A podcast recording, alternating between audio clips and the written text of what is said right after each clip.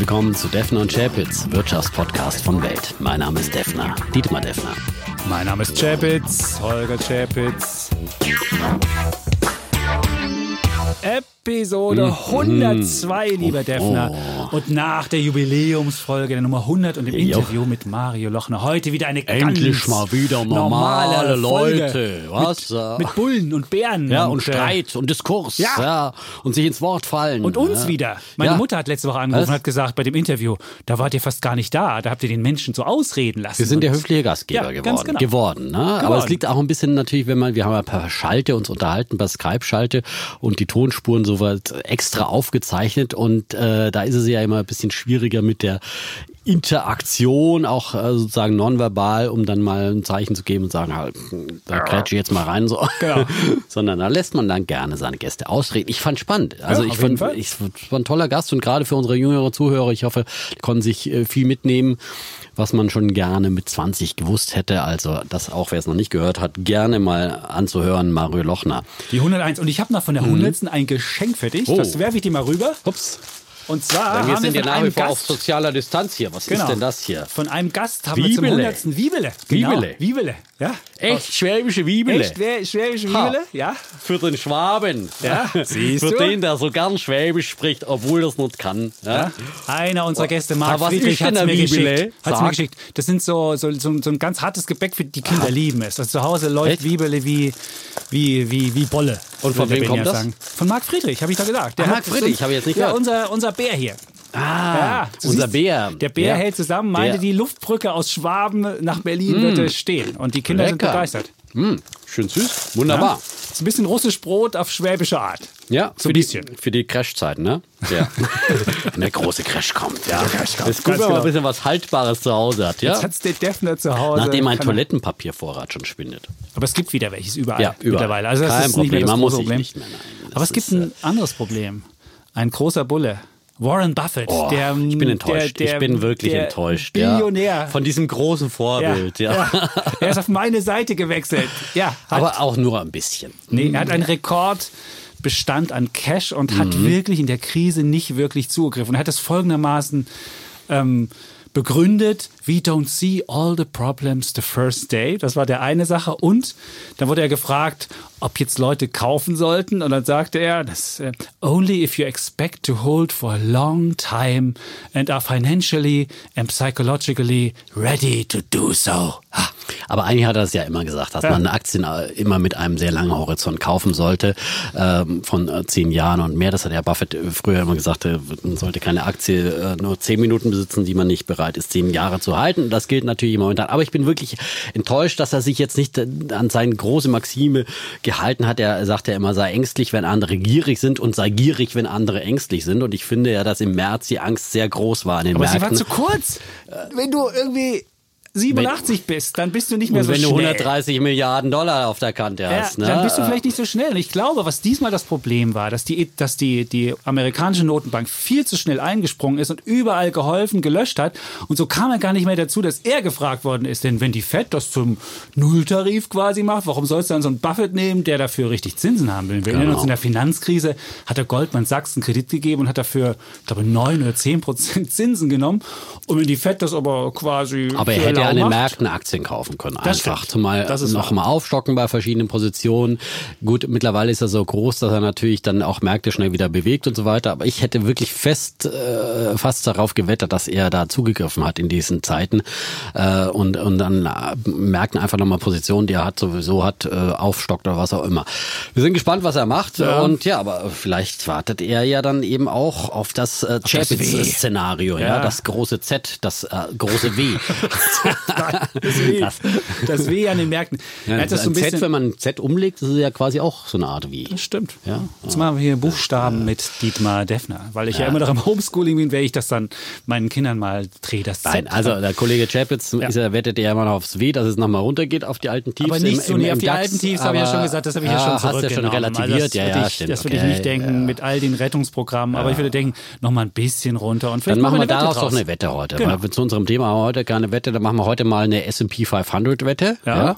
ja. Äh, das ist ja der Heimatmarkt von Warren Buffett. Aber er hat übrigens auch weiterhin empfohlen, all seinen äh, bei der Hauptversammlung von seiner Berkshire Hathaway, dass die kräftig ETFs auf den S&P 500 kaufen sollten. Wenn sie was kaufen, dann noch äh, okay. sozusagen Indexfonds. Ne? Das ist weiter sozusagen sein, sein Haupttipp, den er sozusagen für Anleger ausgegeben hat. Ähm, Liegt bei 2,8 irgendwas gerade mhm. und da würde ich sagen 2,5.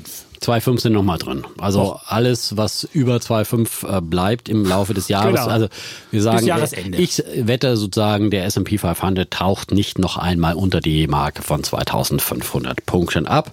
Und der Chapit sagt, er tut das sehr wohl. Genau, we don't see all the problems. The problems. das war naja, das war ja auch nicht äh, nur äh, der erste, aber klar. Aber er hat ja auch gesagt, dass er sowas noch nie erlebt hat. Auf der anderen Seite, er hat schon auch wirklich so grundsätzlich äh, Optimismus verbreitet. Amerika, ja, ja, und halt zu Amerika und hat gesagt, Amerika hat schon so viele Krisen äh, durchlebt, die er selber ja auch miterlebt hat, ne, mit seinen äh, über 80 äh, Jahren und äh, hat äh, ja, und dann hat er seine erzählt, Fluggesellschaften verkauft. Wenn er da auch, denken würde, dass ja. es so doll läuft, also ganz so optimistisch. Gut, aber er hat halt dann doch auch mal die Reißleine ja. gezogen und äh, dass äh, Airlines äh, noch längerfristig Probleme haben werden. Das ist ja auf der anderen Seite, ich hatte ja vor paar Wochen sogar irgendwie auch seine Aussage von ihm zitiert, wo er gesagt hat, er hält an den Airlines fest, ja. Und schwuppdiwupp hat er sie doch verkauft. Mhm. Ähm, und ja, Airlines werden auch ein Thema sein heute bei uns in unserem Thema, das wir diskutieren wollen. Die Folgen der Corona-Maßnahmen, die Corona-Krise, die beschäftigt uns natürlich auch in diesem Podcast. Genau, weiter. und wir fragen uns, ob all die Konjunkturprogramme sinnhaft sind, effizient sind, gerecht sind. Da gucke ich ja immer drauf. Oh. Ungerecht, unfair. Ich bin ja der, der den Daumen dann hebt oder den Finger Ach, hebt und sagt, ja. unfair. Ja. Und, äh, du bist ja Sozialist und ähm, Ordo und Kapitalist in ja, einer Person. Ja, du hast ja immer irgendwie einen, ja, von einer Sichtweise kann man da immer sagen, ach, komm sie. Nein, ich bin, ich gucke, ich bin halt für Fairness. Ich bin für fairen Kapitalismus und für soziale Marktwirtschaft. Und ich finde, wenn einzelne reichere Menschen rausgehauen werden und das dann die Aldi-Kassiererin über ihre Steuern zu bezahlen hat, finde ich es einfach nicht fair. Und darüber werden wir heute diskutieren. Ja. Wir werden auch kurz diskutieren über Tesla. Dein Held Elon Musk hat wieder getwittert und hat. Also so erstmal fangen wir mal von vorne an. Erstmal hat er einen Gewinn gemacht im ersten Quartal und das mitten in der Corona-Krise. Das haben die Analysten nicht erwartet. Und, du äh, weißt aber, warum er den Gewinn gemacht hat. Das war nicht, weil er Autos verkauft hat. Natürlich, sondern, weil er Autos verkauft hat. Nein, er hat für 350 Millionen hat er diese Verschmutzungsrechte an naja, andere, das ist halt ein Teil PKW. Das aber das war ein ja, Rekord bei den Verschmutzungsrechten. 350 Millionen. Wenn du 350 Millionen ja, an Verschmutzungsrechten im, in, im, im, im Quartal schaffst, dann kannst du auch mal einen kleinen Gewinn von 16 Millionen erwirtschaften. Come on, das war wirklich, naja, hatte nichts mit Autos zu tun. Das war rein er, diese Verschmutzungsdinge. Er hat insgesamt einen äh, Umsatz von 6 Milliarden Dollar gemacht. Und wie viel davon waren diese Verschmutzungsrechte? Also das ist, ist, ist halt ein kleines Tropfen dann nochmal oben drauf ja.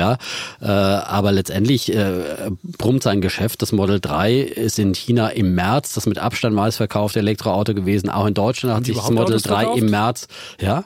Verkaufen ja, in, in, in, China läuft ja auch die, die Shanghai-Fabrik schon längst wieder an. Mhm. In Fremont, da steht sie noch, aber ähm, also es, es läuft nach wie vor äh, für Tesla operativ, geschäftlich, aber was du jetzt sagen wolltest, äh, ansonsten, naja. Ah, ja, das äh, war, er, er, er, er hat zu den Zahlen noch, noch getwittert und schrieb dann, ja, ich bin der Ansicht, dass die Aktie überbewertet ist und dann fing er noch ein bisschen esoterisch an zu schreiben. Besitz belastet, ja, Besitz belastet. Ich verkaufe jetzt alle meine. Ich glaube, er hat wirklich wieder was geraucht. Ja, er, hat, er, muss was geraucht Er muss was geraucht Weil er hat nämlich, ja. er hat nämlich dieses wunderbare Aktienoptionsprogramm und das greift nämlich dann, wenn die Aktie in den letzten sechs Monaten über 100 Milliarden die Market Cap ist. Und das wird passieren, wenn die Aktie nicht unter 500 Dollar kippt. Das wird sie nicht tun und zwar bis äh, diese Woche.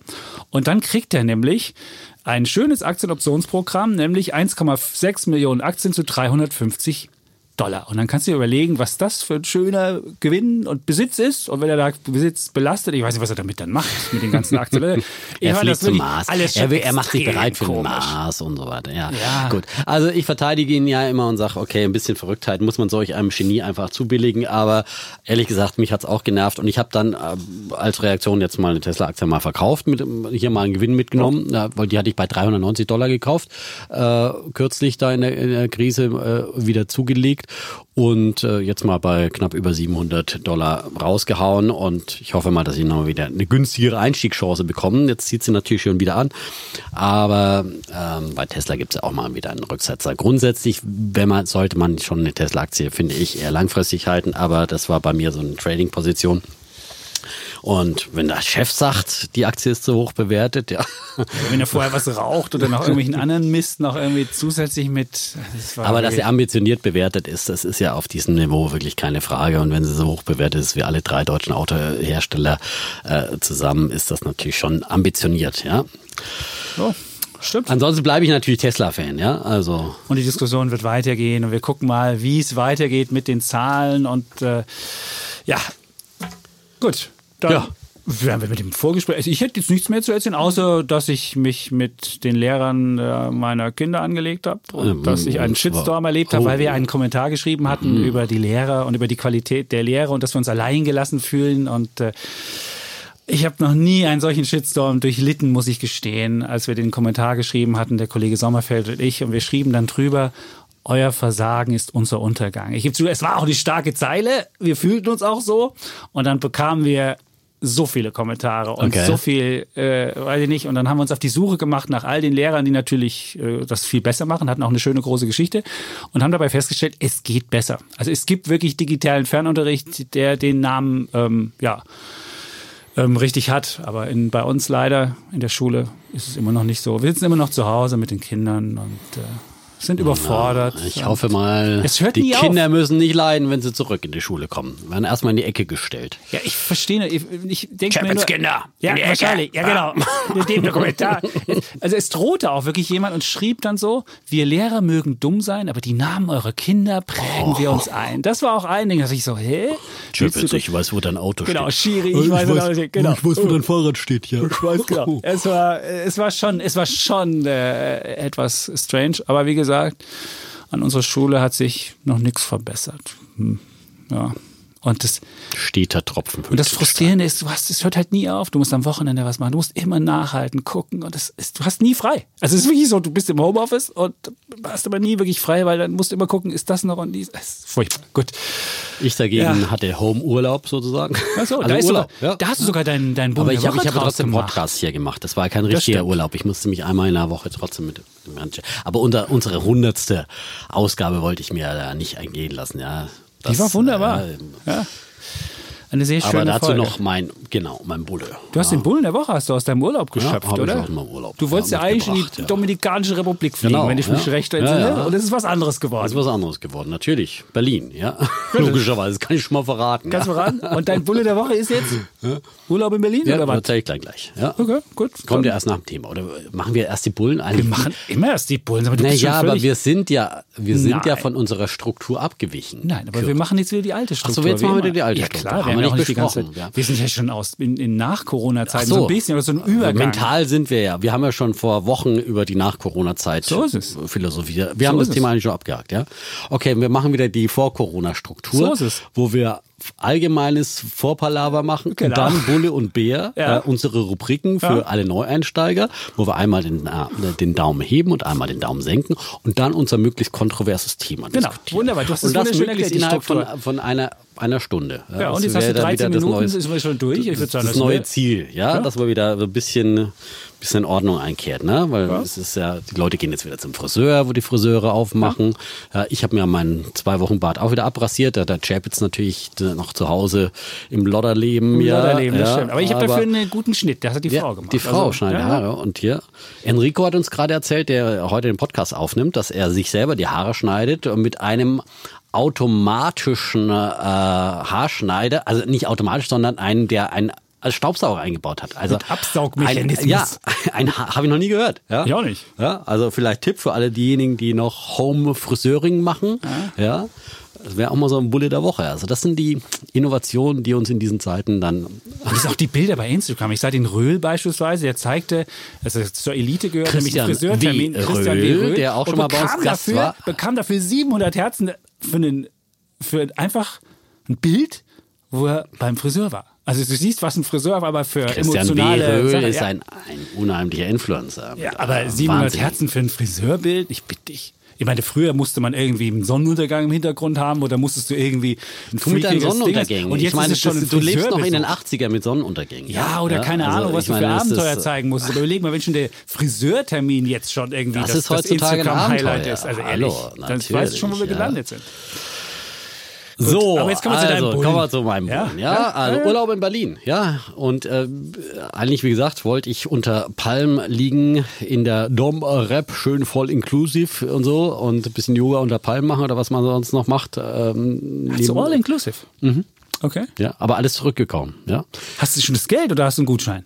Nee, das ist, Gutschein ist ja abgeschmettert worden, also man kriegt jetzt das Geld zurück. Ich habe einen Verrechnungscheck zurückbekommen. Also guten alten Verrechnungscheck, den muss ich jetzt zur Bank Ah. Musst tragen. aber schnell ja? machen.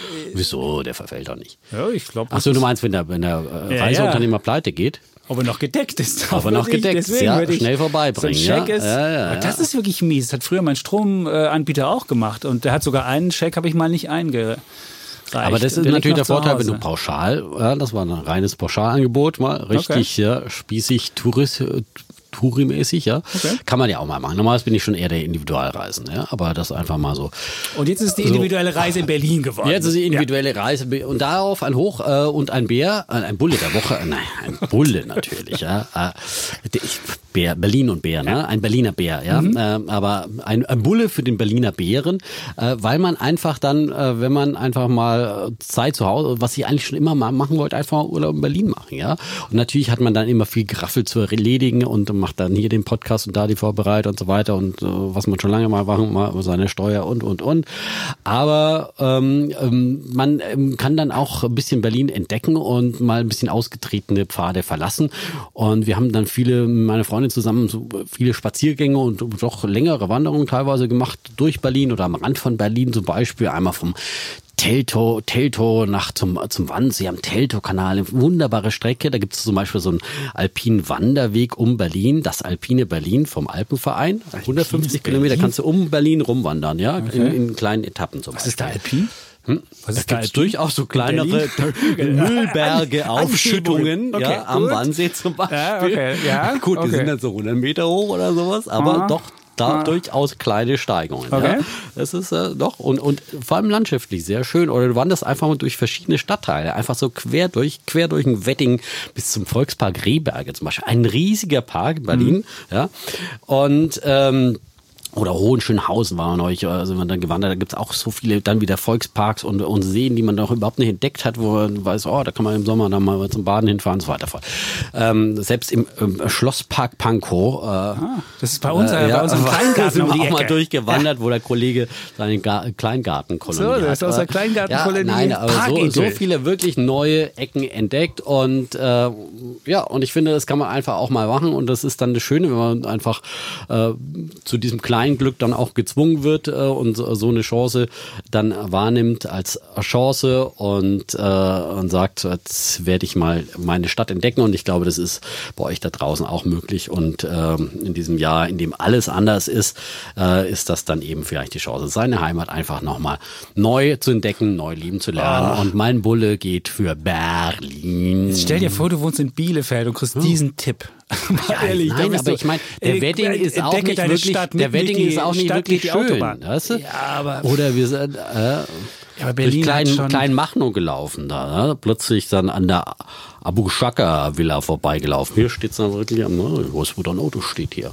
Okay. Ja, so Aber das Schöne ist ja, du musst es ja nicht mit, das, mit Touristen teilen. Es gibt Genau. ja jetzt ja keine Touristen in Berlin, deswegen ist Berlin leer. hat zwar Genau. wahnsinnig viel Verkehr, das ist Ja. wie immer, aber du kannst am Brandenburger Tor ganz alleine stehen und ganz ein Bild machen.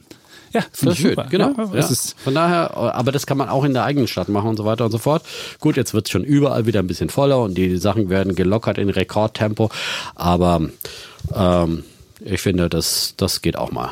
gut, schöner Bulle. Dann komme ich zu meinem Bullen, da wirst Mhm. du wahrscheinlich gleich wieder losschreien und wahrscheinlich wird das wieder übersteuern, weil mein Bulle der Woche ist, da da da da, es ist der Bitcoin.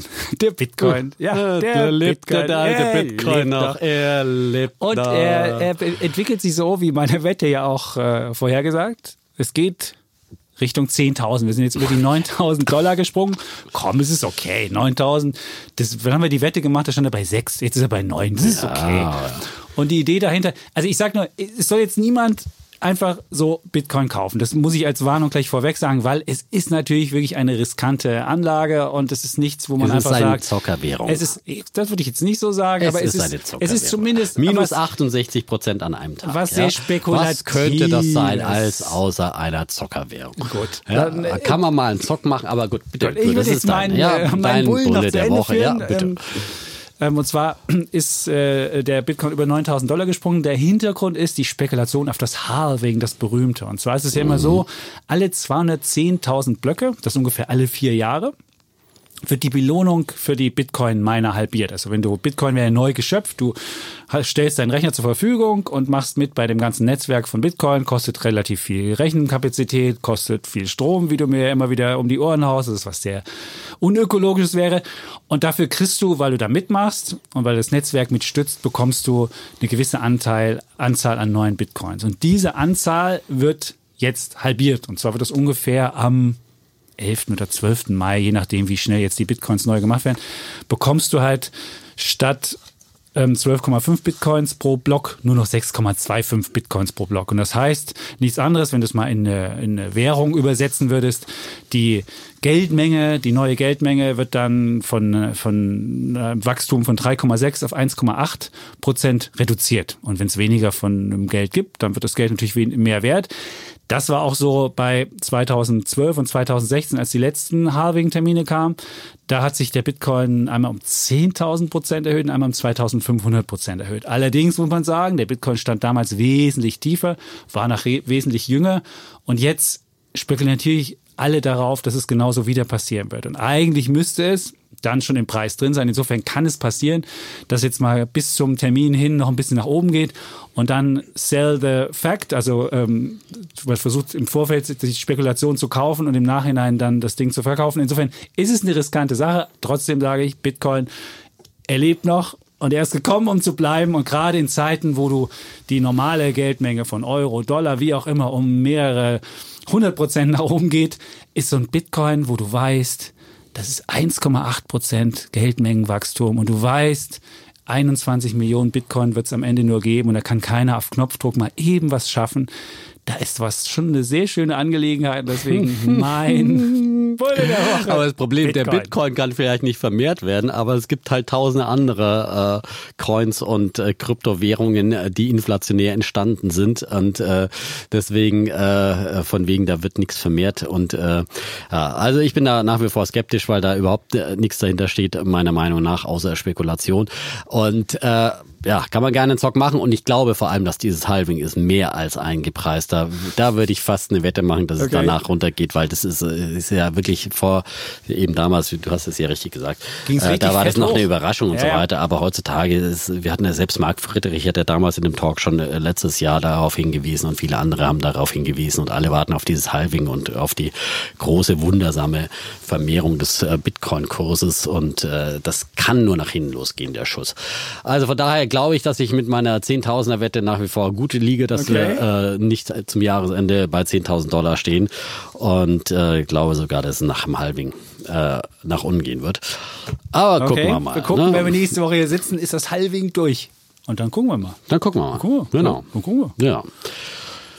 Mein Bär, der Woche. Ja, in den Corona-Zeiten geht er an den Hertha-Spieler Salomon Kalu, äh, denn der hat ja für Aufsehen gesorgt äh, durch ein Video aus der Hertha-Kabine. Äh, ist wahrscheinlich wäre schon grundsätzlich irgendwie so so so ein Bär äh, Bärverdächtig, ja. Aber äh, auf dem Video hat er halt gezeigt, die meisten werden g- kennen oder davon gehört haben, äh, wie er wiederholt die Corona-Abstandsregeln verletzt, etwa indem er Mitspieler bei Handschlag begrüßt ähm, oder auch äh, Vereinsmitarbeiter ähm, mit Handschlag begrüßt und äh, zeigt einen Spieler, der bei dem Corona-Test gemacht wird und so weiter und so fort. Also er, er hält komplett die Abstandsregeln nicht ein und äh, äh, kommentiert das äh, lakonisch und will pseudo-lustig sein. Und äh, ja, das ist eine grobe Missachtung und äh, dafür wurde jetzt auch äh, suspendiert von der Hertha und das ist vollkommen richtig. Und äh, angesichts dessen, dass die Liga wieder eröffnen will, sich äh, ein strenges Hygienekonzept verpasst hat und äh, äh, jetzt äh, versucht, hier die Politik davon zu überzeugen, äh, dass man wieder Bundesligaspiele zulassen soll ohne Publikum, ist das natürlich wirklich ein grobes Eigentor. Und man muss sich wirklich fragen, fragen, ob, ob das möglich ist bei diesem begrenzten Verstand von Fußball-Bundesliga-Profis, ja. Okay. Ich meine, die sind ja offenbar schwieriger äh, zu, zu horten als äh, Kita-Kinder. Und, und äh, wenn man das nicht kapiert hat, heute noch nicht kapiert hat, dass es eben äh, diese Regeln gibt, die einzuhalten sind und dass man als äh, Fußball-Bundesligaspieler auch noch irgendwie sowas wie eine Vorbildfunktion hat, ja, und sich damit noch brüstet und das Ganze als Facebook-Live-Video raushaut. Also da ist einem wirklich nicht mehr zu helfen und dann sollte es dieser Fußballprofi hoffentlich auch wirklich so richtig fett in seinem Millionengehalt äh, spüren, dass das einfach nicht geht. Und man muss wirklich fragen, ob äh, man, man wirklich äh, unter diesen Bedingungen einfach den äh, Spielbetrieb wieder aufnehmen kann. Also mein Bär der Woche äh, für äh, den äh, Herrn Kalu. Ja. Am 15. soll der Ball ja wieder rollen, am 15. Ja. Mai. Ich bin mal gespannt. Bin gespannt, aber ich fand die Wochenenden waren jetzt immer sehr entspannt ohne Fußball. Früher war es ja so, dass wir dann unser Wochenende teilweise nach dem Fußball ausgerichtet haben. Jetzt kannst du auch mal eine Wanderung nach Wedding machen. Ja. Nee, wir fahren ja regelmäßig. Immer wenn, Fahrrad. wenn wir in unserem Kleingarten fahren, fahren wir ja, sozusagen. Stimmt. Ihr seid ja immer in Bewegung. Aber ich finde ja. ja trotzdem, ich finde ja Wandern oder Spazieren gehen äh, ist immer noch mal was anderes was als Kontemplatives. Fahren, weil man einfach die Umgebung noch mal ganz anders wahrnimmt, ja. Und sehr schön. Man kann sich auch besser unterhalten. Kann man. Man kann auch schweigen. Hm? Man kann auch schweigen. Ja. Kann man auch. Wir können ja mal einen Schweigepodcast machen demnächst. Wollen wir mal gucken, wie lange wir es aushalten? Nein. Nee, mal so eine ganze Stunde schweigen. zu folgenden Themen. Heute schon, genau. Okay. Dann kommen wir zu meinem Bär der Woche. Mein Bär der Woche geht an hm? Demokratie bei der EZB. Die EZB bekommt einen weiteren Bären. Es gab ja schon einen für Frau Lagarde bei mir. Oh, was heißt einen? Wie viele Bären hast du der EZB Doch, Frau Lagarde hat schon einen Draghi. bekommen. Der Draghi hat auch schon? Ja, ich glaube, die hat noch nicht. Aber Frau Lagarde hat einen Bären bekommen schon. Da ging es ja um den Auftritt. Und man muss sagen, der zweite Auftritt war jetzt nicht so viel besser. Also man muss aber feststellen, die Frau ist halt eine Juristin, die wirklich anscheinend nicht kapiert, wovon sie da spricht. Und das sieht man ihr einfach an. Und, aber gut, darüber Aber das ist ja nicht dein Thema heute. Das ist nicht mein Thema. Nur, ist nur äh, zuletzt für den Vorgänger Mario Draghi. Das, der war ja? gut, der, war, der wusste, wovon er sprach. Äh, und, der ja. war, der und das war, aber passt dir ja auch nicht. Also ich meine, dir kann man es einfach nicht recht machen, wenn man ja. EZB heißt. ja. Wenn man vermittelt, wie die Frau Lagarde. Nicht und, vermittelt. Ja, dann die ist, redet irgendwelche, irgendwelche Kürzel runter und man denkt sich so, what? Was ist jetzt das? Und egal. Auf jeden Fall okay. geht es um meinen Bär der Woche für die Demokratie bei der EZB und die EZB stand ja mal wieder vor dem Bundesverfassungsgericht, dem obersten deutschen ähm, Gericht. Und die Karlsruher Richter haben in ihrem Urteilsspruch am Dienstag, wenn wir das heute aufnehmen, haben sie klar gemacht, dass die EZB gegen das deutsche Grundgesetz verstößt. Es geht nicht um monetäre Staatsfinanzierung, was ich ja sogar meinen würde, was die EZB betreibt, aber die, wo aber die deutschen Richter gesagt haben, nee, nee, das tun sie nicht.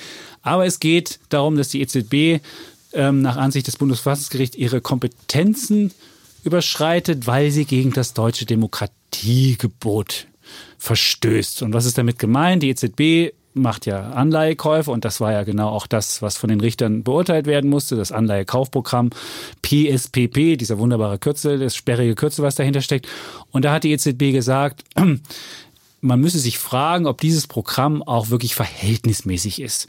Und äh, wenn die EZB was macht, was nicht verhältnismäßig ist und die Parlamentarier keinen Einfluss darauf haben, was die EZB macht, und aber da Sachen gemacht werden, die möglicherweise Folgen haben für das gesamte deutsche Volk. Das hat, die EZ, das, hat das Bundesverfassungsgericht relativ deutlich rausgestellt, dass die Sparer benachteiligt werden, dass sogar Zombie-Unternehmen, sogar von Zombie-Unternehmen, es wurde nicht Zombie-Unternehmen gesagt, sondern es wurde nur geschrieben, Unternehmen werden am Leben gehalten, die eigentlich mit höheren Zinsen äh, nicht mehr am Leben gehalten würde. Selbst davon war in dem Urteilsspruch die Rede. Also man sieht, wenn die EZB was macht, muss es verhältnismäßig sein. Und nun hat die EZB drei Monate Zeit, um zu gucken, ob, also zu beweisen, dass es verhältnismäßig ist und muss dann sagen, sind die Mittel, also die Anleihekäufe geeignet dafür, das Ziel, nämlich Preisstabilität zu gewährleisten, ähm, ist es irgendwie geeignet und muss dann auch darlegen, ob es möglicherweise andere Eingriffe gäbe, die äh, geringeren, geringere Eingriffe wären und das Ziel auch erreichen würden. Das muss jetzt in den nächsten drei Monaten machen und wenn die EZB das nicht schafft,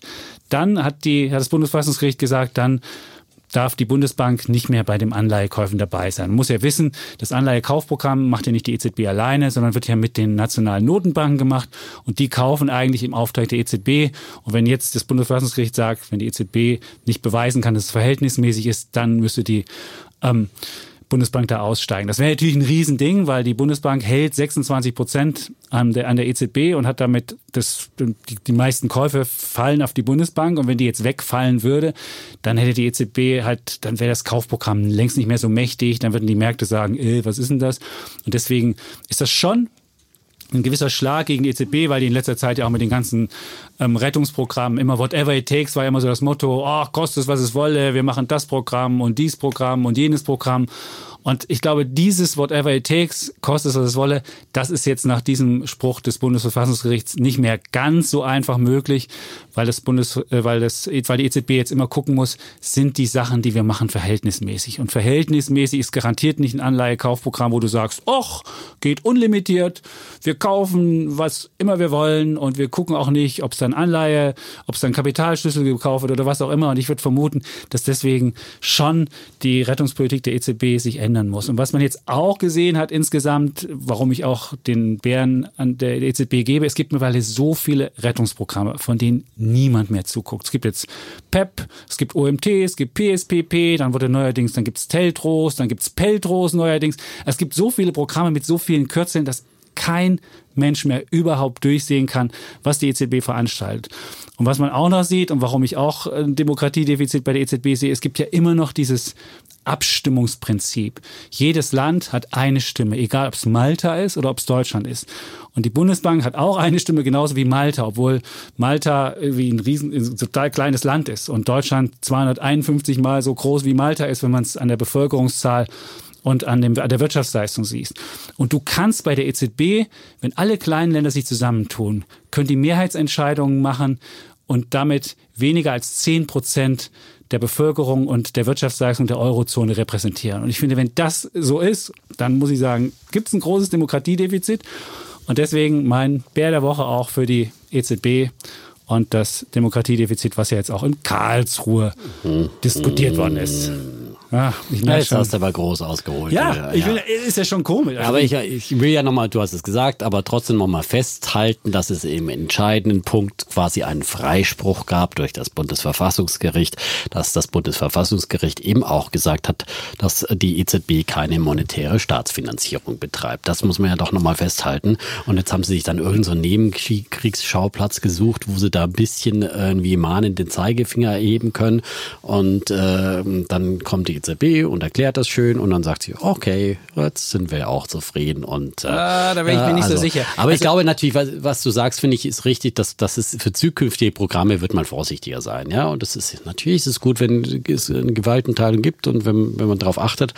Aber ich finde es trotzdem ein bisschen komisch, dass Karlsruhe dann sagt, ja, aber die haben ja gesagt, der Bundestag und der, die Bundesregierung haben, nicht. haben irgendwie das nicht eingefordert. Es gibt halt so eine Demokratie. Ja. Aber auf der anderen Seite ist eine, EZB, eine unabhängige Notenbank ist unabhängig von der Regierung, dass dann die, die Richter sagen, äh, die Regierung eines Landes hat nicht eingefordert Nein, du musst erklären, du musst auch erklären, ob, ob das verhältnismäßig ist. Und, und was jetzt mit diesem neuen Rettungsprogramm beispielsweise ist, wo du sagst, das kann unbegrenzt laufen. Und wir müssen uns auch nicht mehr an den Kapitalschlüssel halten. Also Kapitalschlüssel ist ja, wie viel jedes einzelne Land an der EZB hält.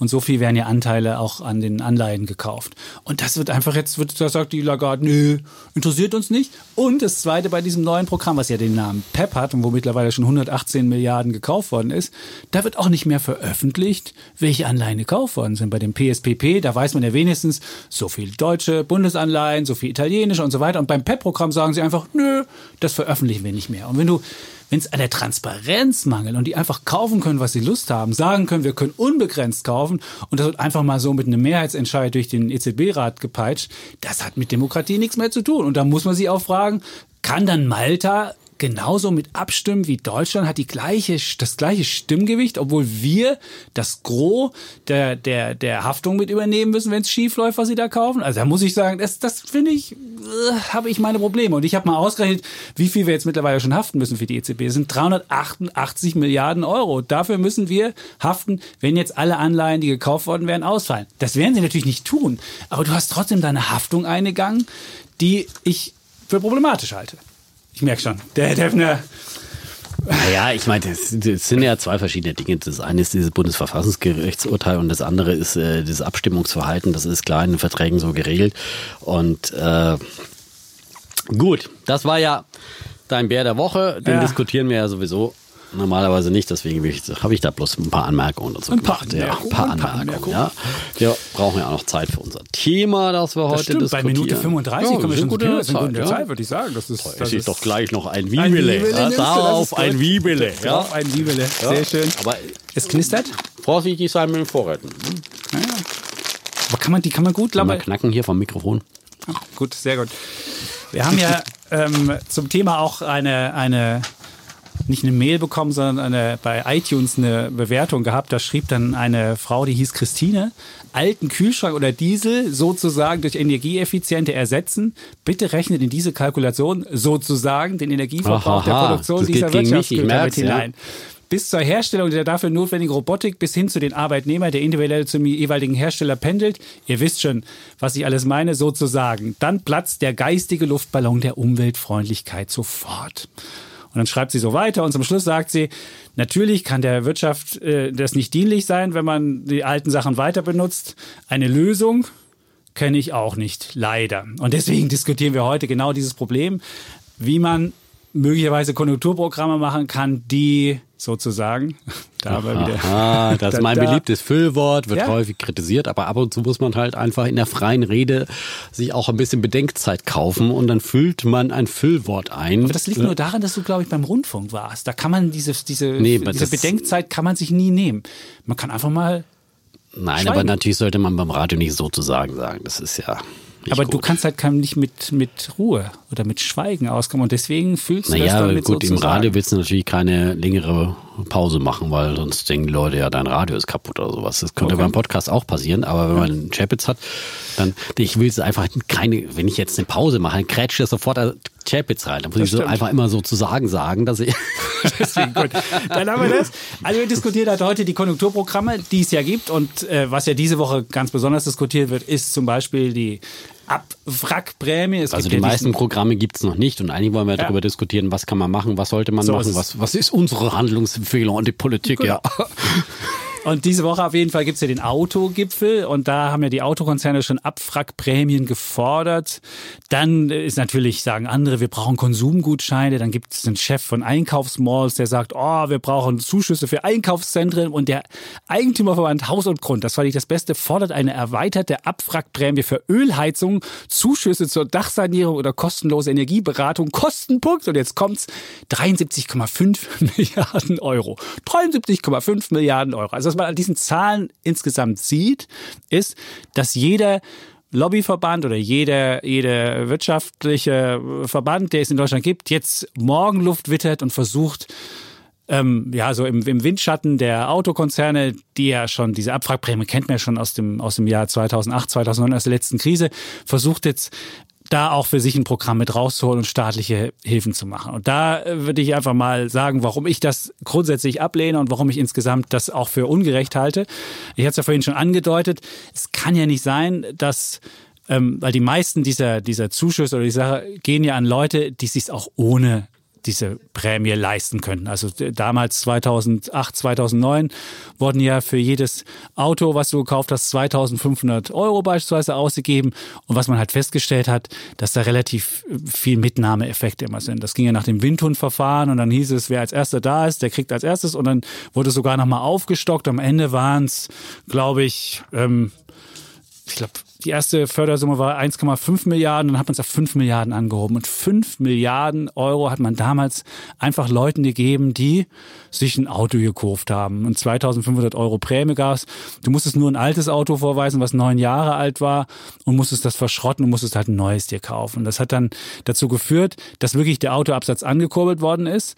Aber was dann auch passiert ist, dass in den Folgejahren nach diesem, nach diesem, äh, nach dieser Prämie ist denn der Autoabsatz wirklich in den Keller gegangen. Und was man auch festgestellt hat, dass man nicht unbedingt mehr einen höheren Absatz macht, sondern dass man einfach den, den, den Autoabsatz verschiebt nach vorne. Die Leute haben dann einfach gesagt, okay, jetzt kriege ich 2500 Euro geschenkt, dann nehme ich das doch mit und dann mache ich das. Und was damals auch sichtbar war, ist, dass überhaupt nicht die deutschen Automobilfirmen so doll ähm, davon profitiert haben. Es war beispielsweise so, dass damals der Anteil der ausländischen Autohersteller ging um 11 Prozentpunkte hoch, weil ja 2500 Euro ist ja besonders attraktiv für kleinere Autos und die werden von, eben von, von Renault oder von Fiat oder so immer hergestellt. Und deswegen war das eine der Punkte, dass eben diese Prämien hauptsächlich auch zu ausländischen ähm, Autoherstellern ging. Das dritte war, es war ökologisch, hat es wenig gebracht. Es sind ein paar weniger Stickoxide. Es gab dann sogar mal eine Studie, die dazu gemacht worden ist. Aber es war wirklich am Ende kein wirklich ökologisch wertvolle Sache. Und das, was ja auch die Hörerin geschrieben hatte, dass wenn du ein, ein Auto, was eigentlich noch fährt, äh, abfragst und das einfach wegbringst und dafür ein neues holst, ein Fünftel des CO2-Verbrauchs bei einem Auto steckt in der Herstellung. Und deswegen ist ein neues Auto nicht unbedingt ähm, positiv für, ähm, für, für, für, die, für die Ökobilanz. Und deswegen sind meines Erachtens Abwrackprämien für Autos Schnapsideen. Aber es gibt ja noch weitere Ideen, die wir, die wir an, an, an, an Prämien hatten. Es gab ja beispielsweise so vergünstigte Kredite. Ja, lass mich doch mal zu den Abwrackprämien was sagen, weil sonst wird es ganz durcheinander. Ähm, also ich bin jetzt wirklich auch hier nicht der harte Verteidiger der Abwrackprämie, muss ich ganz ehrlich sagen.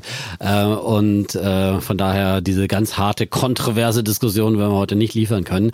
Ähm, aber ich kann es in gewisser Weise ver verstehen, was die Politik machen möchte. Sie möchte halt eine Kernindustrie in Deutschland äh, fördern, die über Hunderttausende ähm, Arbeitsplätze hierzulande verfügt. Und es sind weniger äh, direkt die Hersteller, sitzt einfach viel mehr dieser Zuliefererbereich, äh, der eben in der breiten Masse im Mittelstand äh, die Arbeitsplätze hat und wo es momentan eben Kurzarbeit gibt und äh, ähm, wo die Autobranche eh schon leidet und so weiter und so fort. Natürlich dann äh, durch die äh, Lieferkette äh, leidet und so weiter. Und jetzt will man halt da irgendwie so versuchen, da wieder ein bisschen, bisschen Schwung reinzubringen bringen. Das hat ja 2008 in gewisser Weise äh, funktioniert, dass es eben erstmal natürlich ein Strohfeuer war, aber äh, dieses Strohfeuer war ja auch wärmend damals in der Krise, weil das war ja schon auch so eine äh, Phase 2009 dann, äh, wo, wo es eine dicke Rezession gab äh, und wo man dann aber auch äh, im Laufe des Jahres auch wieder V-förmig aus der Krise gekommen ist und äh, viele haben damals schon auch gesagt, dass eben die Abwrackprämie äh, dazu beigetragen hat, dass man eben auch, dass es wieder Zuversicht gab. Und das sind ja dann immer diese, diese Ketteneffekte, ja, dass, dass wenn die Autoindustrie wieder in Schwung kommt, wenn eben die Leute wieder aus der Kurzarbeit rauskommen, äh, dann auch wieder anderweitig konsumieren, anderweitig Aufträge vergeben. Da hängen ja so viele andere Branchen mit dran. Und deswegen ist halt diese Autobranche in Deutschland einfach nun mal so wichtig, vor allem in einzelnen Bundesländern. Und das sieht man jetzt eben auch daran, dass jetzt im Vorfeld des Autogipfels sich ja die, die Autoländer Niedersachsen, Baden-Württemberg und und, Bayern zusammengetan haben und unisono dann diese Abwrackprämien äh, gefordert haben. Vor allem sind ja vor allem sind's Kaufprämien, muss man auch mal sagen. Äh, da wurde ja gefordert, dass äh, 4.000 Euro für ein E-Auto äh, und ähm, 3.000 Euro für einen modernen Verbrenner und dann Moderner zusätzlich. Verbrenner. Ja, Die Verbrenner kann ja nicht modern sein. Das ist, das, das ist meine Argumentation. Das lassen wir jetzt mal zu Ende erzählen. Ähm, und, und dann nochmal, wenn man noch was Altes abfragt, dann nochmal 1.000 Euro on top so ungefähr. Äh, das war diese Forderung und da ist eben das CSU-regierte äh, Bayern und das grün-regierte Baden-Württemberg und das rot-regierte Niedersachsen unisono einer Meinung, äh, weil man einfach äh, hier seine Autohersteller und seine Zulieferer dann doch irgendwie ankurbeln will.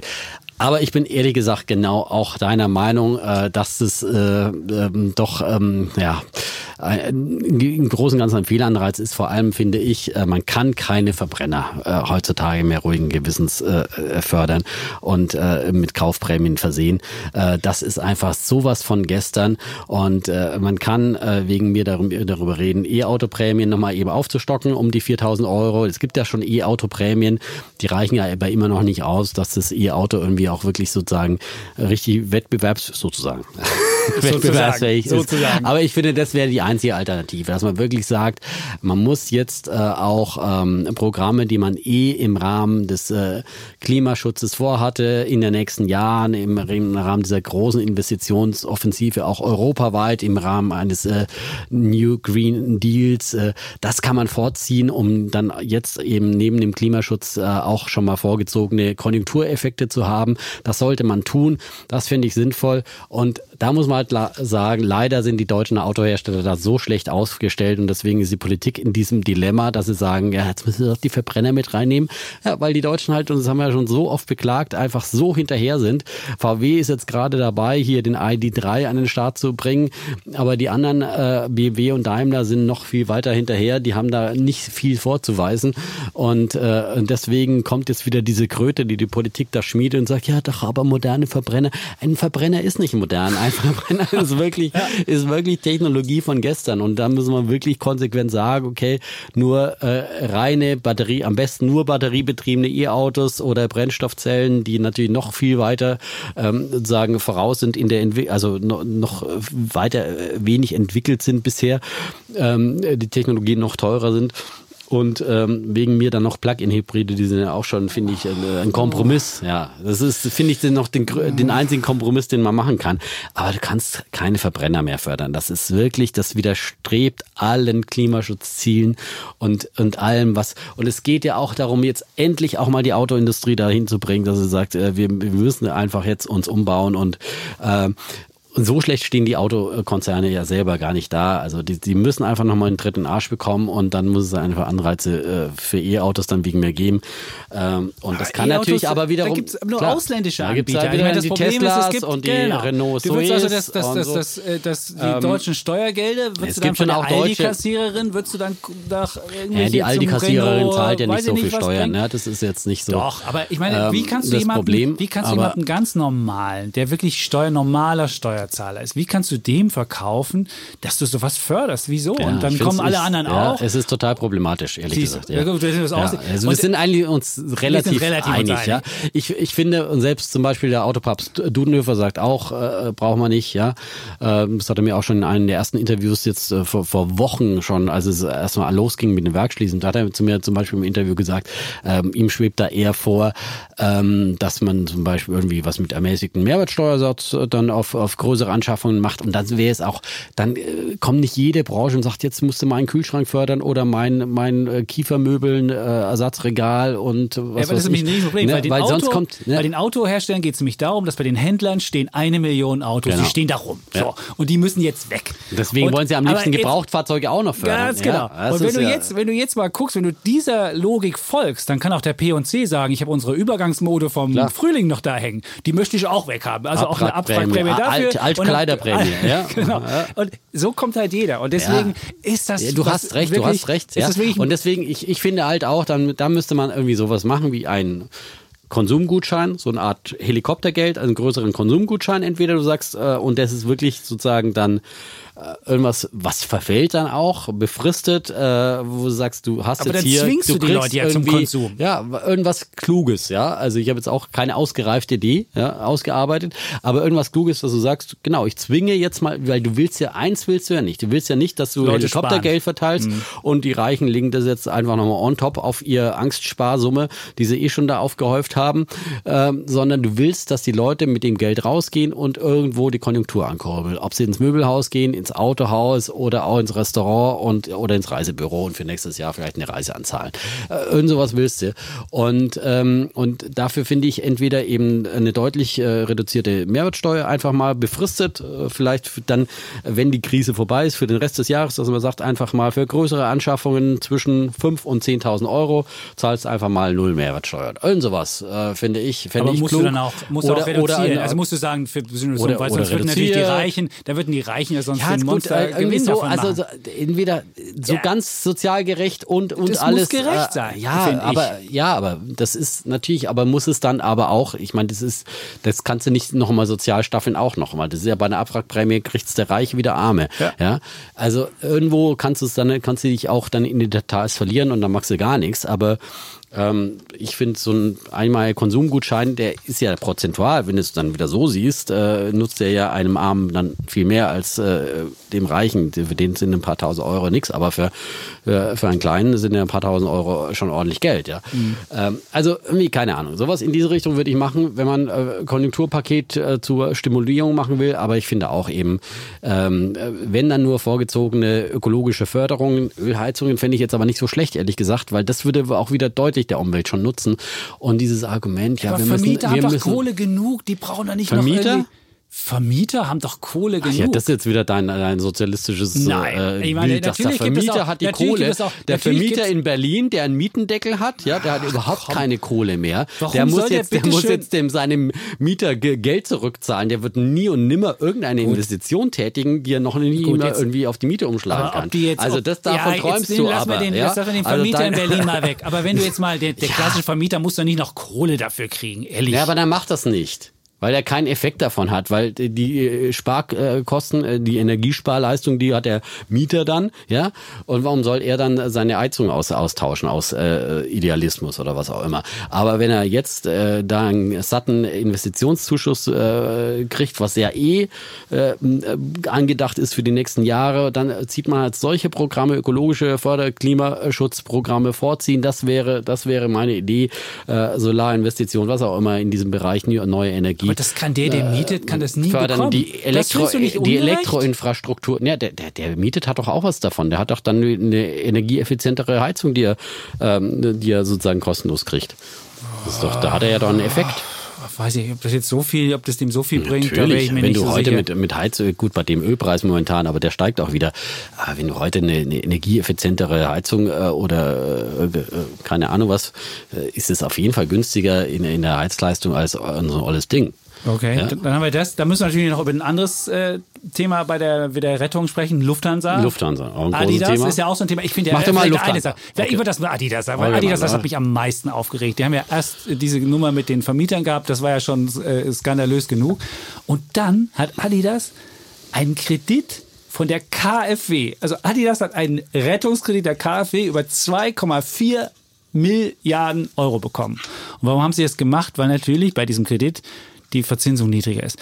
Und ein Weltkonzern wie Adidas, der im letzten Jahr 1,9 Milliarden Euro Gewinn gemacht hat und in diesem Jahr Aktien zurückgekauft hat im, im, im hohen Millionenbereich, wie der sich anschicken kann und sagen kann, ich nehme von der KfW einen Rettungskredit. Also da muss ich wirklich sagen, wenn so ein Rettungsprogramm gemacht ist, dass äh, Adidas einen zinsvergünstigten Kredit kriegt und das dann irgendwie von den normalen Steuerzahlen subventioniert wird, da hört da hört's bei mir wirklich auf. Da wird ich überhaupt finde, nichts vom normalen Steuerzahler Doch, subventioniert, wenn die KfW einen zinsgünstigen Kredit vergibt und sie sich das Geld äh, zu Doch. Minuszinsen beschaffen kann, dann verdient die KfW auch noch was dran und der Steuerzahler verdient auch was das dran. ist- das ist doch Blödsinn. Nee, als also ich würde finde- der ich finde, Steuerzahler Adidas da irgendwie Adidas irgendwas schenken. Das stimmt doch nicht. Und jetzt immer dieses Adidas-Gebäsche. Erst, erst durfte Adidas nicht äh, die, die Mieten senken, obwohl sie gezwungen wurden äh, vom Staat, alles dicht zu machen, alle Läden dicht zu machen. ja. Und dann gab es eine große Empörung auch aus der Politik. Oh, aber wie können sie äh, die Mieten senken? ja? Und auf der anderen Seite sind doch die angeblich so gut betuchten Vermieter und äh, ja, also ich finde, das sollten dann einfach zwei äh, Geschäftspartner untereinander einfach aushandeln können, ohne dass sich da die Politik oder die empörte Öffentlichkeit unbedingt einmischt. Das ist das eine. Ähm, und dann durften sie das nicht machen. Unter Druck der Öffentlichkeit mussten sie das also wieder zurückziehen. Jetzt zahlen sie eben schön für ihre leerstehenden Miete horrende äh, Wuchermieten, weil wir wissen ja, die, die, die Mieten, Geschäftsballungszentren, die sind ja nicht irgendwie äh, von einem Mietendeckel äh, äh, gedrückt, sondern die, unterliegen ja den freien Kräften des Marktes. Und da sind ja wahnsinnige Mieten von über 100 Euro pro Quadratmeter oft, oft fällig. Und das sind ja richtige Kosten, die anfallen. Und äh, ich meine, äh, Adidas wurde gezwungen äh, von der Politik alles dicht zu machen, alles stillzulegen. Und dass man dann, wenn man dann in eine wirtschaftliche Not kommt, sich ein zur Sicherung der eigenen Liquidität ein äh, nach den Bedingungen, die gestellt wurden, die haben ja keine Sonderbedingungen, das sind ja Bedingungen, die für alle gelten. Und da kannst du hingehen, kannst du es prüfen lassen. So, und das Einzige, was der Staat gibt, der gibt eine äh, staatliche Garantie ja. dafür, falls der Schuldner ausfällt. Aber wahrscheinlich. Das hat mit Kapitalismus aber nichts mehr zu tun. Aber ich meine, du, du kaufst Aktien im Wert von 200 Millionen zurück in diesem Jahr.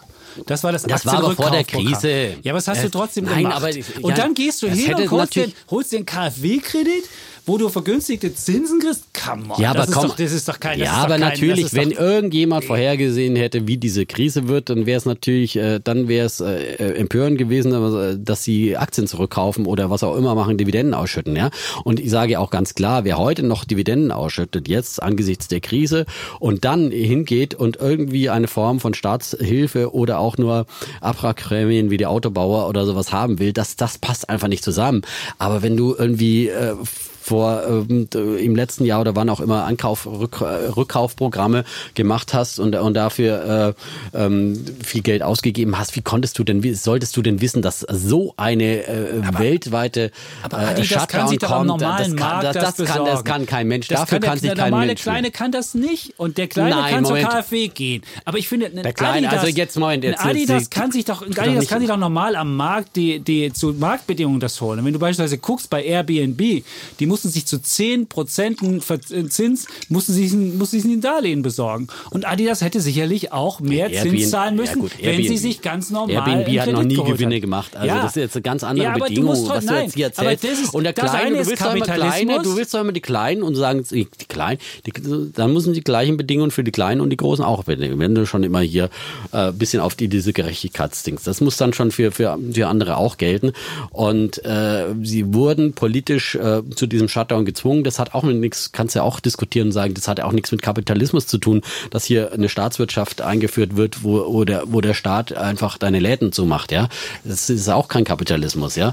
Also wenn du schon hier äh, Kapitalismus willst oder was auch immer, ich weiß ja immer nicht genau, was du gerade forderst, ob es jetzt gerade soziale Marktwirtschaft ist, Sozialismus oder Kapitalismus, springt ja immer so ein bisschen hin und her in der Argumentation. Überhaupt nicht. Aber Ich finde- äh, aber ich finde, das ist vollkommen legitim. Und, ähm, und man muss vor allem ja auch die gesund, man muss ja eins nochmal einen Schritt zurücktreten. Was sollen diese Rettungsprogramme äh, bewirken? Äh, sie, sie sollen letztendlich im Kern gesunde Unternehmen und deswegen immer diese Geräte, die haben ja noch Gewinne gemacht. Warum kriegen die jetzt eine, ja, gerade die Unternehmen muss man ja retten, ja, nicht die Die Zombie-Wirtschaft. müssen nicht gerettet werden, die können sich selber Nein, retten. Die können sollen die gerettet werden, die sich die, nicht Die selber bauen retten jetzt eine. Liquidität auf, Adidas weil sie nicht, sich weil es komplett einen Kredit unberechenbar besorgen. Wie lächerlich ist das denn? Die braucht Ja, doch keine aber- KfW. Ja, aber sie, sie haben die Möglichkeit, einen günstigen Kredit zu bekommen. Warum sollen sie den bitte nicht nehmen? gut. So. Ich finde, das ist. Und, äh, ähm, ja. Und wenn du als Häuslebauer äh, ja, äh, einen günstigen Kredit bekommen kannst von der KfW für Gebäudesanierung, energieeffizientes Bauen und trotzdem eine reiche Tante in Amerika hast, dann nimmst du auch den günstigen Kredit von der KfW und nicht von der von der reichen Tante in Amerika. Das hängt nicht an einer Einkommens- oder einer sonstigen Prüfung, sondern es gibt klare Bedingungen, die sind aufgestellt. Der die werden bei Adidas genauso geprüft wie bei den kleinen Unternehmen. So, und dann muss es aber auch äh, für alle das gleiche gelten. Also es ist immer dieses Gebäsche hier, Großunternehmen äh, sind schlecht und Kleinunternehmen sind gut. Ist nicht Das ist schlecht. Doch, nee, ich doch, sag aber nur, das, wer, das wer sich selbst die Kohle, was, wer ne? sich die Kohle selbst besorgen kann, braucht weil er keine gesund KfW. ist, weil er gut gewirtschaftet Braucht hat. keine Oder- KfW. Ja, dann willst du, dann willst du jetzt die Zombie-Unternehmen, deine, deine Lieblings-Zombie-Unternehmen. Ne? Dann sagst du, ja, wer, wer gut gewirtschaftet hat, der braucht keine KfW. Und wer schlecht gewirtschaftet hat, der braucht die KfW. Nein, derjenige, aber der der, der, schlecht gewirtschaftet, das ist ja Moral Hazard, ja, was du immer so angreifst, ja? ja. Wenn man sagt, ja, nur derjenige, der schlecht gewirtschaftet hat, der kriegt jetzt von, von der. KfW einen Kredit, Aber ja. derjenige, der es derjenige, wirklich braucht und der in die Krise kommt, ist, weil sein Restaurant beispielsweise zu Ja, ist oder weil, wer, sei- wer weil seine sämtlichen Läden zu sind in Europa, ja. Derjenige hat natürlich ein Problem. ja, weil er überall Miete zahlen muss, die volle Miete zahlen muss. So äh, und äh, äh, und dann sich Liquidität besorgt, damit er auch noch zahlungsfähig ist. Dann damit er nicht, äh, wenn die der, kein Mensch wusste doch zu dem Zeitpunkt auch, wie lange denn die Läden noch geschlossen bleiben, ja, wie lange der Shutdown noch anhält. Das war ja plötzlich eine große Unbekannte. Wer weiß denn, ob es noch eine zweite Welle gibt und wie lange dann wieder irgendwie alles dicht ist. Und das ist doch die kaufmännische Pflicht eines Unternehmens, äh, auch für solche Sachen vorzusorgen. Und wenn du eine Kreditlinie dir besorgen kannst, eine günstige, dann nimmst du die. Und wenn du sie nicht brauchst, dann kannst du es ja wieder zurückzahlen. Aber äh, und, und dann immer hier dieses, äh, diese Meinungsmachen und sagen, ja, die, die Großen sind die Bösen. Nein, die Großen sind auch wichtige Arbeitgeber, sind das Rückgrat der deutschen Gesellschaft, der, der, der deutschen Wirtschaft und äh, produzieren leider im Ausland nur. Ja, aber produzieren, ja, aber deutsche Autohersteller wirst du auch nicht fördern, die produzieren ja hierzulande. Also ich weiß nicht genau, was, was, was, wie man es dir recht machen will. Ja, also das zu Adidas. So, und ja. dann wolltest du noch zur Lufthansa, Lufthansa, auch noch sagen. Ja, gut, da kann man, das, das ist schwierig. Ja. Das, das Programm Lufthansa ist insofern schwierig, weil das geht ja hin und her. Da ist die EU-Kommission ja auch noch mit dabei, die dann ähm, die dann ihren Segen auch noch geben muss. Und deswegen ist Lufthansa ist ein schwieriger Fall. Aber was ich insgesamt bei diesem Rettungsprogramm glaube, finde, ja, ja. dass es zu Marktbedingungen gemacht werden kann. Und dass es nicht sein kann, dass der Staat jemanden subventioniert. Und dass es dann darum geht, ja, dann die Verluste, keine Rettungsprogramme. Wenn du Marktbedingungen willst. Nein, du mhm, kannst, okay. du kannst Liquiditätsproblem lösen, indem du sagst, okay, Derjenige würde möglicherweise am Markt keine Liquidität mehr bekommen, aber dann bitte auch zu Bedingungen, die jetzt nicht, wo du sagst, ich mache da einen Superkredit draus, sonst wie, sondern du willst dann auch, dass du an dem Upside richtig profitierst und nicht einfach sagst, oh, ich rette jetzt, dich jetzt mal, mal und wenn es dann wieder Dividenden gibt, hast du nichts mehr von. Moment, mal eins zum Thema Marktbedingungen. In solchen absoluten Krisen versagt der Markt komplett, ja, und da gibt es auch keinen Kreditmarkt mehr, ja. Man hat ja schon gesehen bei den Banken, als der, als der Staat gesagt hat, wir garantieren für 90 Prozent der Hilfskredite, wollte keine Bank, und zwar den Großen und den Kleinen, vor allem den Kleinen natürlich, äh, Kredite vergeben. Erst als die, die, der Staat dann teilweise für diese Hilfskredite 100 Prozent Garantien ausgesprochen hat, ja, waren die Banken mit dabei. In solchen Situationen, in so absoluten Krisen, Rezessionsszenarien, wo überhaupt nicht äh, sichtbar ist, wie lange es noch dauert und wie, welche Unternehmen das überleben kann. Und das gesündeste Unternehmen kann einfach so eine Krise nicht überleben, wenn der Shutdown Monate oder was weiß ich, wie lange dauert, bis ein Impfstoff da ist, möglicherweise, ja. Und jede Bank rechnet mit einem Worst-Case-Szenario. Und das sind die Marktbedingungen, die man sich stellen muss. Und dann muss der Staat in solchen Extremszenarien, die er teilweise eben auch mit verursacht, da muss er eingreifen, um eine Struktur einer Wirtschaft, einer im Kern gesunden gesunden Wirtschaft, wie es die deutsche das ist, ich doch gar zu retten. Dagegen. Ja. Das sage ich ja nicht dagegen. Nein, aber du, du kommst Staat, mit deinen Marktbedingungen, nein, ja. Der Staat du willst hier, dann, wenn du, nein, wenn du Marktbedingungen willst, dann willst du Kapitalismus pur. Das musst du dann auch mal so nein, sagen, dieser deutlich. Möchte, du willst den knallharten Kapitalismus, nein, wo nicht. einfach pleite geht, egal ob selbst verursacht oder von außen verursacht oder extern. Du willst, dass Deutschland flach liegt, dass Arbeitsplätze verschwinden, auf nie mehr Wiedersehen, die nie mehr zurückkommen. Ja, wenn du das möchtest, dann kannst du das sagen. Ich möchte keinen, ich möchte Marktbedingungen das sind Marktbedingungen. Nein, möchte, der Markt ist knallhart Staat, kapitalistisch Staat, und das möchtest du. Der, nein, ich möchte, dass der Staat am Ende einen Gewinn macht. Und ich möchte nicht, dass wir so wie bei der Finanzkrise 2008, in Amerika war das übrigens so 2008, 2009. Und wer ein Minus gemacht hat, das waren wir mit minus 60 Milliarden, weil wir Commerzbank gerettet haben, Hypo Real Estate gerettet haben. Wir haben immer so gerettet, dass am Ende der Steuerzahler immer das auf den ist Verlust doch falsch. Das ist doch falsch. Hallo, warum haben wir eine schwarze nicht, Null gemacht in den letzten Jahren? Weil wir mit diesem Rettungsprogramm aus der Krise gekommen sind, weil wir die Arbeitslosenzahl massiv reduziert haben, weil die Steuer Steuereinnahmen infolge dieser Krisenpolitik gesprudelt sind, auch dank der Hilfe der EZB. Das alles hat dazu beigetragen, dass unsere Staatsverschuldung geschrumpft ist, dass wir mit einer schwarzen Null in dass diese neue Krise gegangen haben? sind in, in zu, uns, auch zu schlechten Konditionen? Ist doch scheißegal. Nee, ist es nicht. Die Aktien musst du ja noch nicht verkaufen, ja? Aber das hat Gut. mit dazu beigetragen. Nein, es ist immer jede Rettungspolitik. Ich hätte es auch wieder Amerikaner gemacht bei den Banken, Zwangskapitalisierung. Ja. Im Nachhinein ist richtig, man immer schlauer. du richtig was verdient ja, dabei. Hetze, Hetze, hätte, hätte Fahrradkette. Im Nachhinein ist man immer schlauer. Ja, das kann man ja jetzt bei der Lufthansa nachholen. Einfach, ja, hoffe ich mal, ja, dass es so ist. Aber das ist überhaupt nicht die, die Bedingung, die du nennst, ja? Äh, Zwangskapitalisierung der Banken in Amerika, das war einfach, du überschütterst sie mit Geld zu keinen Bedingungen Bedingungen, es gab keine Bedingungen für die Banken. Doch. Nein, kein, kein Staatseingriff, kein, keine Staatsbeteiligung, wie das bei der Lufthansa äh, gefordert wird, teilweise von der Politik, wo Doch, man jetzt wieder sagt, wenn der Staat, wenn der Staat du jetzt eine Staatsbeteiligung, die hast du dann aber verkauft und dann hast du Gewinn gemacht. Ja, ja, das ist was anderes. Ja, aber das ist das, das Du kannst ja nicht stille Beteiligung machen, nur dann willst du sie auch zu sehr ordentlichen Bedingungen haben. Ja, das wäre das dann ist- das Ding.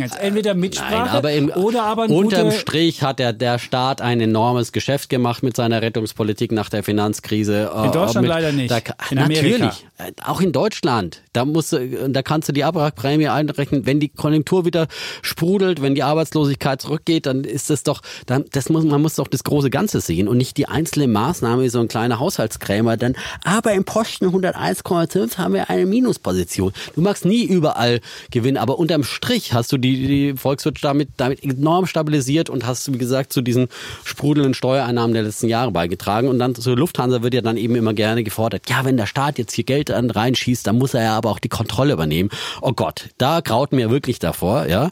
Äh, wenn das gemacht werden würde, A, Lufthansa in vier Staaten aktiv, Deutschland, Schweiz, Österreich und Belgien, wenn da vier Staaten mitreden wollen, ja, äh, wie so ein Unternehmen zu führen ist, das wird, äh, das wird äh, ganz furchtbar werden.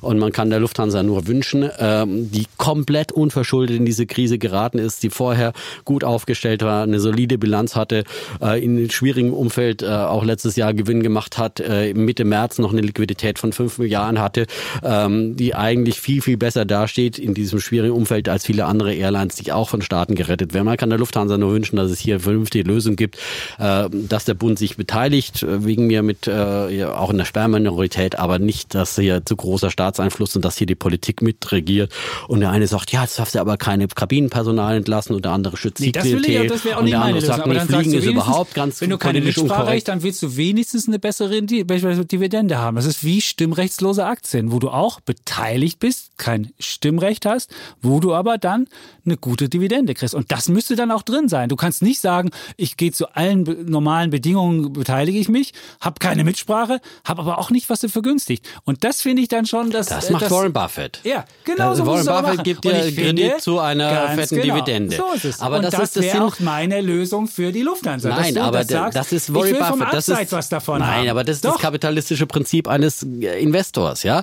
Und der Staat hat auch andere Interessen. Der Staat hat das Interesse, eine Airline in Deutschland äh, zu halten, am Leben zu erhalten, die wichtig ist für die Infrastruktur. Man sieht es ja gerade wieder an diesen ganzen Urlauber-Rückholaktionen. Was machst du denn, wenn du gar keine Airline mehr hast? Dann kannst du auch keinen Urlauber mehr zurückfliegen. Nicht mit der Bundeswaffe, äh, mit der, mit der, mit der Luftwaffe, die schon kaum die Regierungsmaschinen zum Fliegen bringt, ja. So würde dann auch die Staatsairline übrigens aussehen, ja. Und äh, du brauchst eine Airline, die auch äh, Cargo-Lieferungen macht, äh, die Frachtlieferungen und äh, die hier zumindest eine Airline, Air Berlin haben wir schon verloren. Condor hätte man meiner Meinung nach auch, nicht retten müssen, aber eine Airline in einem Land, die musst du retten und du musst sie lebensfähig erhalten, aber möglichst äh, natürlich äh, ähm, auch noch am Markt agieren lassen und nicht nicht Du nicht meinst verstaatlichen. systemrelevant, da müsste Alitalia immer wieder gerettet werden. Viel Ja, Spaß, Alitalia das ist die ja- Idee ist ja- ist ja ja aber das worden, willst du ja auch nicht. Also, Ja, gut, jetzt ich bin mir nicht sicher, ob, Alitalia- eine, ob Ja, aber- unbedingt, ob jedes Land seinen eigenen Flag Carrier braucht, da wäre Nicht nicht so jedes, ob aber ein Land wie Deutschland, würde ich schon mal sagen. Ja. Gut. Oh, jetzt haben wir ein Land wie Deutschland braucht eine eigene Airline. Sehr schön. Wenn das nicht ein schönes Schlusswort ist, eine Minute, wir sind über eine Stunde schon wieder. Zum Schluss Schon wieder über richtig eine munter Stunde. mit der Diskussion Ja. hier. Du hast mich wieder angeschrien. Das ist wie in Ja. guten alten Zeiten. Defner, er ist Bin ich dann da. noch mal wach geworden, ja? Er ist wach geworden. Das Dank. wunderbar. Noch ein? Echt schwäbischer Wiebele. Ja, das ist- das ist die Power für zwischendurch, ja. Wenn das mal, wenn dir die Argumente ausgehen, ja, äh, wenn es in der Diskussion träge wird, dann schluckst du ein Wiebele, ordentlich raufkauen und schon ist der Schmack jetzt wieder da. Das ist wunderbar. Es Die Sendung wurde ins präsentiert. Aber wir haben dafür keine Werbegelder Nein, bekommen. Ja? So, so. Und wir dürfen auch so ein kleines Geschenk zum 100. zur 100. Dürfen annehmen, ja. Dürfen annehmen. Also ich glaube, Im die Rahmen Bibele, der Axel Springer. Ja. ja, ich glaube 25 Euro hat es jetzt nicht überschritten. Nee, die ich nicht. Bibele. Ich weiß nicht, obwohl vielleicht ist es ja so. Bei den heutigen Frachtkosten. Ja? Keine Ahnung, das hat irgendwie ewig gedauert. Die Post hat irgendwie zwei Wochen fast gebraucht. Gut, wir Ja. haben die Welt umschritten, auch Um- die umrundet, Rettungswelt ja. umrundet, Ja. genau. Und ähm, sind auch wieder laut geworden. Das ist das sind die Leute auch gewohnt. Ich Ja. glaube, äh, wer jetzt äh, die Leute mussten normalen 40, Strukturen, 40 ja. Minuten mussten sie durchkommen. Wer 40 Minuten geschafft hat, kam dann auch zum lauten Defner und insofern hoffe ich, dass ihr es geschafft habt. Ihr dürft uns wieder schreiben, Mails, ihr dürft uns fünf Sterne geben, dürft lustige Kommentare abgeben sozusagen. Und äh, ja, hast du noch was? Nö, ich habe mich verausgabt. Dann- Danke fürs Bibele und Grüße in Schwabenland. Sehr schön.